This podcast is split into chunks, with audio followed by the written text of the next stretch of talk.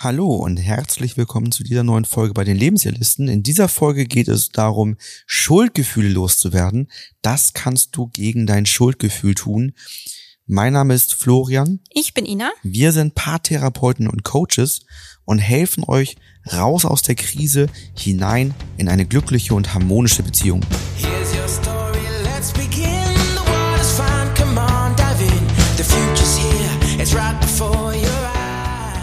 Schuldgefühle können in ganz verschiedenen Situationen entstehen. In einer Beziehung, in einem Streit, in der Familie. Schuldgefühle kennen wir eigentlich auch alle. Das ist ja das Gefühl, dass man sich für etwas schuldig fühlt. Und sie wirken halt sehr belastend, wenn sie nicht richtig gelöst werden. Und wir zeigen euch einmal in diesem Podcast, wie ihr euch frei machen könnt von diesen unguten Gefühlen und wie ihr wieder nach vorne blicken könnt. Denn es ist auch ganz wichtig, wegzukommen von diesem Gewinner- und Verliererdenken, das man ja häufig hat bei Schuld, dass man denkt, einer ist der Gewinner, einer ist der Verlierer, sondern was Schuld einfach mit einem macht und wie man es schafft, von diesen Schuldgefühlen loszukommen. Kommen wir zu dem Problem. Man fühlt sich bei Schuldgefühlen wegen einer vergangenen oder vielleicht auch zukünftigen Situation schuldig. Also irgendetwas ist vorgefallen, warum man ein Schuldgefühl hat oder warum man denkt, ein Schuldgefühl bekommen zu müssen. Gegebenenfalls weiß man, dass man bei einer anderen Person gerade Leid oder eine Verletzung ausgelöst hat. Das wirkt sich negativ aufs Basisgefühl aus und macht einfach bei einem selbst ein ungutes Gefühl, weil zu wissen, dass man anderen Personen Leid, Wut, Schmerz, Traurigkeit, Angst oder Ärger hinzugefügt hat, das ist eben kein angenehmes Gefühl. Und das kann bei dem einen oder anderen, je nachdem, wie man geprägt wurde in seiner Kindheit, dazu führen, dass man sich schuldig fühlt. Wenn man sich anders, wenn man anders äh, in der Kindheit geprägt wurde, dann kann es auch sein, dass man statt Schuld eher das Wort Verantwortung kennengelernt hat. Und Verantwortung ist wiederum etwas, was man übernehmen und tragen kann und dadurch Dinge verändern kann. Genau, bei dem äh, Gefühl von Schuld ist ja auch immer ein Anteil dieser Hilflosigkeit, ähm, da man sich oftmals dann nicht genau weiß, wie man sich eigentlich verhalten soll. Und man hat eine gewisse Form von Wut auf sich selbst. Also, warum habe ich mich dann vorhin wieder so verhalten? Warum ist mir das denn passiert?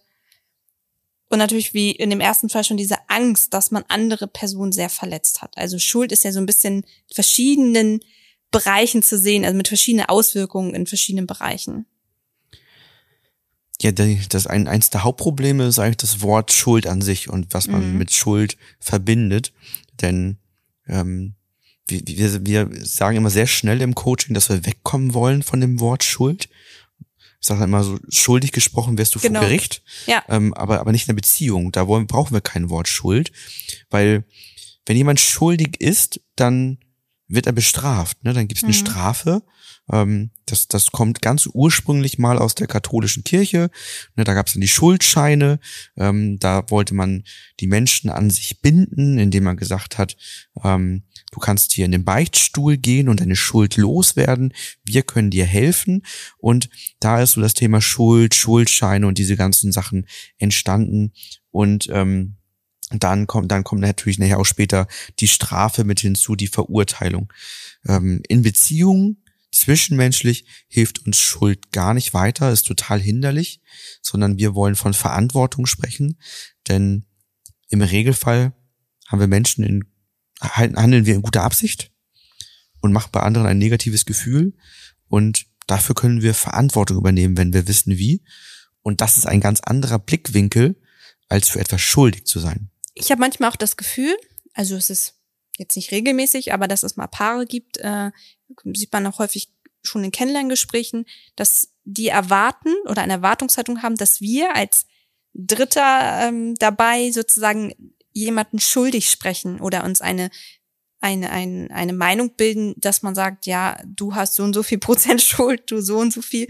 Also wieder dieses Gewinner-Verlierer-Denken so ein bisschen aufgreifen und ähm, danach suchen, so ein bisschen nach dieser Aussage. Und deswegen ist es uns ja auch ganz wichtig, wie du sagst, uns davon zu distanzieren, von Schuld zu sprechen, weil es immer um Anteile geht und Verantwortung. Ja, und das, da sind natürlich dann auch viele hinderliche Glaubenssätze einfach unterwegs. Ich habe mal ähm, eine Dokumentation gesehen von der Funke-Gruppe, ich weiß nicht welcher das genau war, Steuerung F oder so, ähm, wo das drin vorkam und sie Schuld thematisiert haben, auch mit verschiedenen Psychologen das beleuchtet haben, mit verschiedenen Beispielen. Ich meine mich zu erinnern, dass die eine Person sich schuldig gefühlt hat, ähm, weil sie nicht da war, als der Vater gestorben ist. Mhm. Ähm, und, und da in diesem Schuldgedanken drin war. Naja, und dann, dann sind da so Glaubenssätze unterwegs, wie dass man, dass auch dann der Psychologe sagt, ja, dann, da braucht man schon so seine 20 bis 40 Sitzungen, bis man das dann auch gelöst hat und so. Und ist aber schwer, das zu lösen, ist schon was tiefsitzendes und wo man denkt, ja Mensch, das macht ja den Menschen Mut bestimmt. Also da sind mhm. auch, auch viele limitierende, begrenzende Glaubenssätze drin. Ähm, das wird fast schon pathologisiert, dieses Schuldgefühl. Wobei man ja sagen muss, die meisten Menschen, wenn sie diese Schuld haben, sind ja nicht psychisch gestört oder krank, sondern haben ein, ein, äh, sind innerlich nicht ausgeglichen kraftvoll genug, Verantwortung für negative Gefühle zu übernehmen und wissen auch nicht, wie sie anderen Menschen helfen können, diese ähm, diese Verantwortung zu tragen, das Gefühl zu übernehmen und, und dazu beizutragen, dass es dem Menschen wieder gut geht, den man emotional verletzt hat. Und man wieder sagen kann, Mensch, es ist alles gelöst, alles wieder gut. Haben das häufig auch vielleicht noch nicht in ihrem Leben mhm. erlebt, zu sagen, ja. Mensch, das hat bei mir ein ganz schlechtes Gefühl gemacht und das, das tut mir leid, das war nicht meine Absicht, dir dieses Gefühl zu machen. Mensch, ich mich mal am Arm, ich hole das Gefühl mal zurück und dann merken, oh, das, das Gefühl verändert sich. Ne? Mhm. Kommen wir mal von den äh, von dem Problem zu den Folgen. Was sind die Folgen von Schuldgefühlen? Als erstes, wie du schon sagst, ist das auch ein sind das ja psychische Konsequenzen, die eintreten können, also was wie Depression, psychische Belastungsstörungen, also alles in diesem Bereich, ähm, wo sich einfach mental auch etwas verändert durch die Schuldgefühl. Das wäre ein großer Punkt, aber auch ähm, ja, die Folge können ja auch Systemgesetzverletzungen sein. Absolut. Ungute Gefühle. Ähm, dauerhafte Unzufriedenheit ist ein Thema. Genau. Ähm, man wird unglücklich. Manchmal auch aus dem Gefühl der fehlenden Erlaubnis heraus. Ne? Also wenn, wenn ich schuld dafür bin, dass jemand anderes leidet, dann habe ich vielleicht das Gefühl, dass es mir nicht mehr gut gehen darf oder so. Ne? Also so so ja. so ein Erlaubnisthema, was entstehen kann im Umkehrschluss. Ähm, das schränkt einen ja auch ein.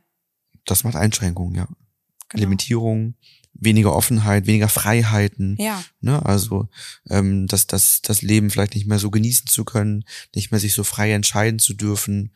Ähm, Mir fällt da gleich so ein Satz ein, also ich weiß nicht, ob es ähm, ja, ob es äh, bei beiden Geschlechtern wahrscheinlich vertreten ist. Mir fallen jetzt komischerweise mehr Männer ein, die diesen Satz verwenden.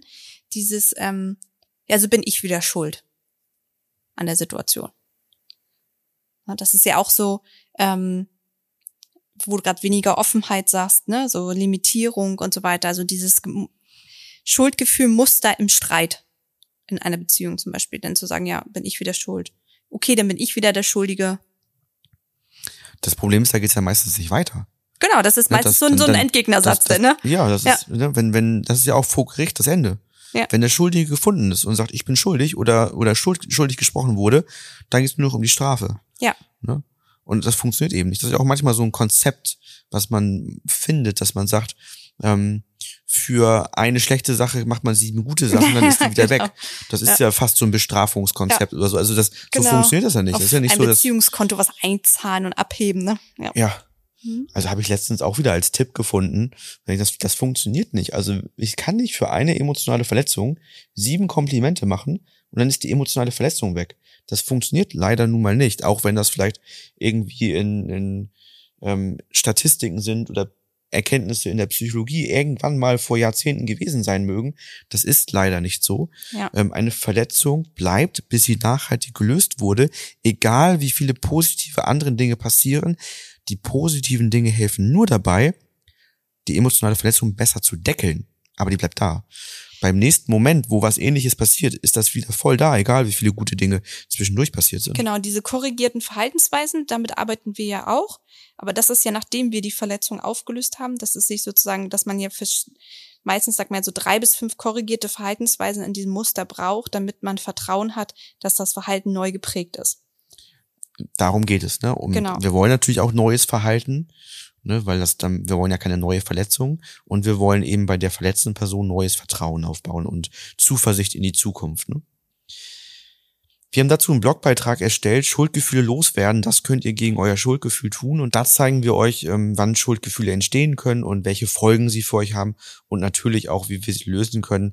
Da habt ihr vielleicht nochmal schriftlich für euch so eine Schritt-für-Schritt-Anleitung. Wenn ihr merkt, dass das für euch eine intensivere Belastung ist und ihr habt schon selbst probiert daran zu arbeiten, vielleicht Bücher gelesen, YouTube-Videos geguckt, sind, seid jetzt bei uns im Podcast gelandet, dann meldet euch bei uns ähm, nimmt das telefonische Erstgespräch, das Kennenlernen wahr und findet gemeinsam mit euch uns heraus, ob es ein Match gibt und es ein gutes Gefühl macht, ähm, daran zu arbeiten und das für euch zu lösen.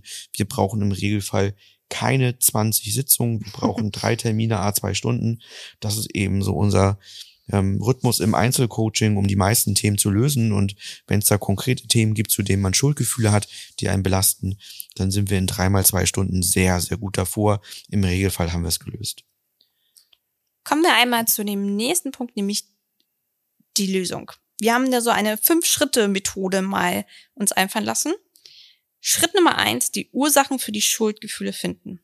Das ist für uns mal ein ganz wichtiger Punkt, die Ursachen zu finden. Also wann ist in der Erinnerung das erste Mal dieses Schuldgefühl eingetreten? Wann kam der Stein sozusagen, wie wir sagen ja, für dieses, ja, emotionale Gefühl das erste Mal ins Rollen? Woran erinnert man sich zurück? Meistens ähm, gab es schon die ersten Schuldgefühle deutlich früher, also in der Kindheit, in der Jugend, in ganz anderen Situationen. Also nicht als Muster in dem Sinne, dass man sagt, ja, genauso wie es jetzt heute ist, aber in einer anderen Situation das gleiche Gefühl oder ein ähnliches Gefühl.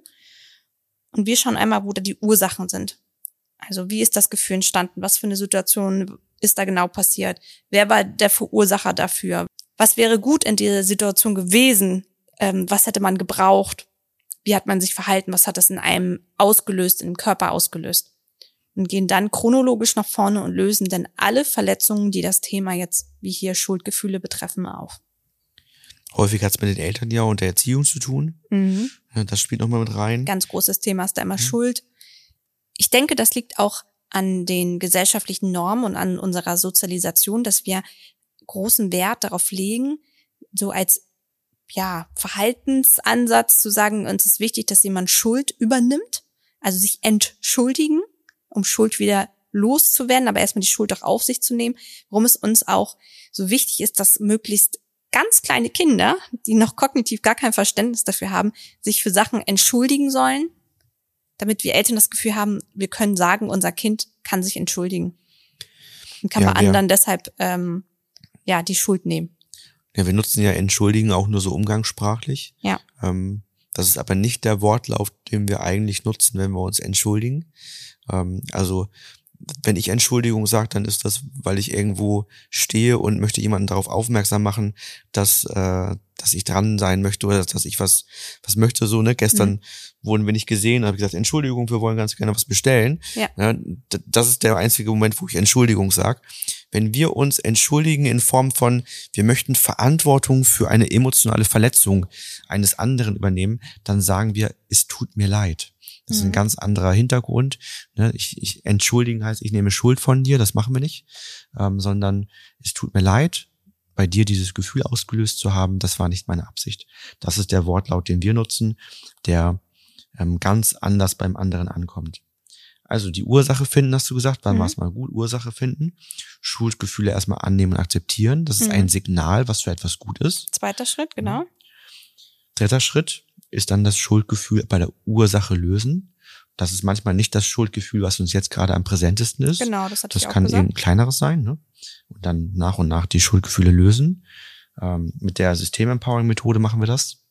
Ne, das. Wie wir es eben gesehen haben. Ne? Der Verursacher übernimmt Verantwortung, sagt, es tut mir leid, es war nicht meine Absicht, nimmt das Gefühl von einem. Ne? Man kann Verantwortung übernehmen. Man lernt selber durch neues Wissen, wie es ist, Verantwortung zu übernehmen. Und wir brauchen die Verursacher nicht real dabei. Das wird alles innerlich gemacht, in einer inneren Aufstellung. denn ganz häufig können wir den Verursacher gar nicht mehr dazu holen oder der ist nicht bereit dazu, wie auch immer, ne? Und der letzte Schritt, positiv in die Zukunft blicken und Glaubenssätze oder Werte anpassen. Das wären so die fünf Schritte, die wir im Coaching durchgehen würden. Also Ursachen finden, Schuldgefühle annehmen und akzeptieren, Schuldgefühle auflösen, Verantwortung übernehmen gegenüber der betroffenen Person, wenn das so gewesen ist, und positiv in die Zukunft blicken, Glaubenssätze und Werte anpassen.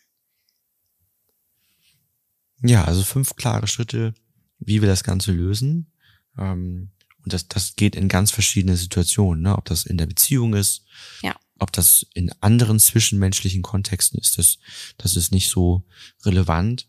Ähm, und auch so ein Schuldgefühl gegenüber zum Beispiel hier dem, dem verstorbenen Vater, was ich so erzählt habe. Mhm. Auch das lässt sich lösen in der inneren Aufstellung mit dem Vater.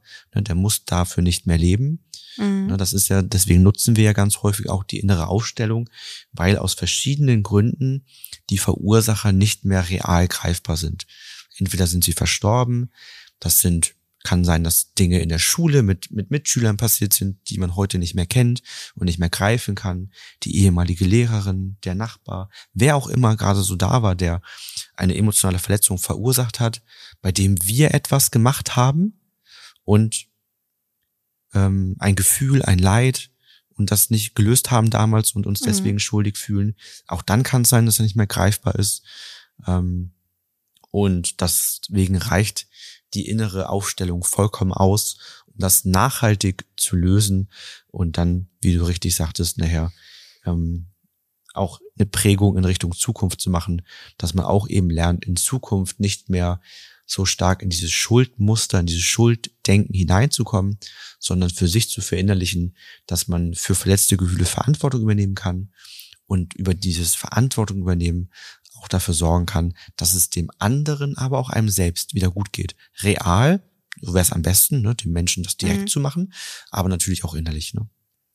Weil das Thema Schuldgefühl ja auch mit Scham belastet sein kann, weil man etwas vielleicht getan hat und deshalb ja Schuldgefühle hat einem anderen Menschen gegenüber, ist nochmal hier zu erwähnen, dass ähm, natürlich alles vertraulich ist, was im Coaching bei uns geschieht, was erwähnt wird und ähm, das natürlich, was hier im Coaching-Raum oder natürlich auch online geschieht, dicht nach außen dringt. Naja, zumindest nicht mit Namensnennung. Ne? Also Natürlich. Was, also, was wir ja manchmal machen, ist, dass wir anonymisiert ähm, über einen Fall berichten, aber auch die Ausschnitte so wählen, Klar, dass, dass das die überhaupt ja nicht in Verbindung gebracht werden. Also es kann schon mal sein, dass ganz abstrakt über ein Beispiel gesprochen wird, ja. ähm, aber natürlich niemals mit Namensnennung und niemals so konkret, dass das jemand herleiten könnte. Also da achten wir sehr, sehr, sehr genau drauf. Oder auch wenn jemand hier anrufen würde, würde es keine Informationen geben. Also du meinst nicht an Dritte, ne? Genau. Genau. Das ist ja ein wesentlicher Bestandteil daran, auch auch so diese Schutz vor ähm, Krankenkassen und so weiter oder ähm, keine Ahnung, wer sich da oder noch, noch für Familie, interessieren könnte. Ne? ne? Also wenn jemand anrufen ähm, würde da und wir nehmen auch keine Informationen entgegen. Das ist auch ein wichtiger Punkt. Ne? Ja. Also ähm, ich habe das letztens äh, in einem Termin gehabt. Ähm, da sagte dann äh, der Mann, ja, ich, ich werde da jetzt äh, den den äh, Coach anrufen und ihm sagen, was du für ein Mensch bist. Der weiß das gar nicht. Du verarschst den und so weiter. Ne? Und ähm, der war ganz wütend auf sie und dachte, ähm, also das ist total abstrus, ne? Aber mhm. so aus seiner mhm. Wut heraus, seinen Gedanken heraus und ja, da brauchst du dich gar keine Sorgen machen. Also ich, ich würde mir gar nichts anhören. Ne? Wenn der anruft und sagt, hey, ich möchte da über äh, Frau sowieso sprechen, würde ich sagen, du, das, ähm, das geht nicht, möchte ich mir nicht anhören. Ähm, ihr könnt gemeinsam zum Termin kommen, genau. aber ich nehme mir nehm von dir keine Informationen entgegen, weil ich will ja selber keine Brille über den aufbauen. Ähm, wenn da ein Thema ist, was du einzeln hast, dann komm genau. einzeln zu mir und löst das. Wenn das ein Paar-Thema ist, müsst ihr zusammenkommen. Ne? Ja. Also ähm, hab, ich habe tatsächlich auch noch nie gehabt. Also ich habe mal Manipulationsversuche gehabt ähm, mhm. von einem Menschen mit narzisstischen Prägungen, ähm, so telefonisch, der dann so besondere Sätze auch dann auf Lager hatte und so weiter. Ähm, die ich eher so verkaufspsychologisch sehr spannend fand.